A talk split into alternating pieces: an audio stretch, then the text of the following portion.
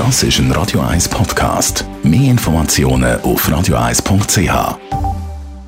Thema Autofahrerinnen und Autofahrer haben in Zukunft in der Stadt Zürich wahrscheinlich nicht mehr viel zu lachen. Nach einem Jahr zum Richtplan Verkehr können in der Stadt nämlich Parkplätze abgebaut, praktisch auf dem ganzen Stadtgebiet Tempo 30 eingeführt und neue Fuß- und Velowege gebaut werden. Die Stadtzürcher SP und die Grünen die jubeln, die Bürgerlichen sind ernüchtert. Der Dave Burkhardt berichtet.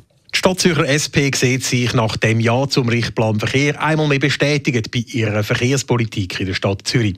57 Prozent haben am Schluss dem Richtplan zugestimmt, sind also unter anderem für 100 Kilometer Vorzugsroute für Velofahrende, 50 Kilometer davon autofrei. Das doch klare Resultat zeige, dass die Veloroute-Initiative der SP jetzt schnell müsse umgesetzt werden, sagt die SP-Gemeinderätin Simon Brander.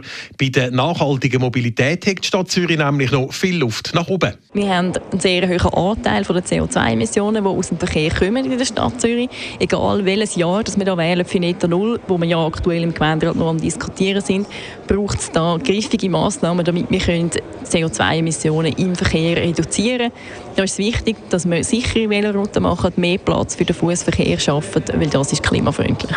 Und auch der Simon Brander, ihren Parteikollege und Gemeinderat Marco Denot, freut sich auf das Zürich von der Zukunft. Wir werden sicher eine grünere Stadt haben, wir werden eine leisligere Stadt haben, mit wenig Verkehr und wenn dann mit stadtverträglichem Verkehr. Wir werden mehr Velo haben, wir werden anstehen müssen an der Ampel mit dem Velo, nicht mehr mit dem Auto. Sind wirklich alles Sachen, die die Stadt grüner, ruhiger, sauberer macht und das ist jetzt mit dem Verkehrsrichtplan so niedergeschrieben. Etwa um 180 Grad anders ist die Gefühlslage bei den Stadt Zürcher Bürgerlichen.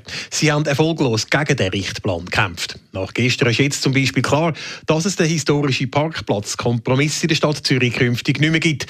Es muss also nicht mehr jeder oberirdische Parkplatz in der Innenstadt unterirdisch ersetzt werden.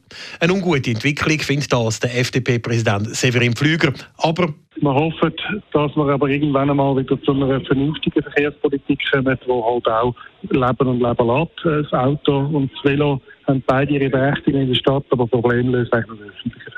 Und gerade Tempo 30 auf der Hauptverkehrsachse würde dann den ÖV unattraktiv machen, sagt der Severin Pflüger.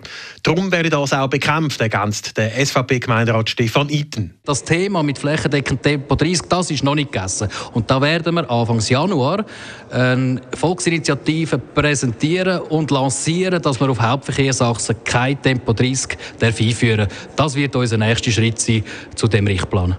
Die Initiative wird dann voraussichtlich auf kantonaler Ebene lanciert. Dort erhoffen sich die Bürgerlichen bessere Chancen als in der rot-grün dominierten Stadt Zürich. Dave Burkhardt, Radio 1. Radio 1 Thema. Jederzeit zum Nachlesen als Podcast auf radio1.ch. Come here, baby. Radio 1 ist Ihre Newsender. Wenn Sie wichtige Informationen oder Hinweise haben, rufen Sie uns an auf 044 208 1111 oder schreiben Sie uns auf redaktion.radio1.ch.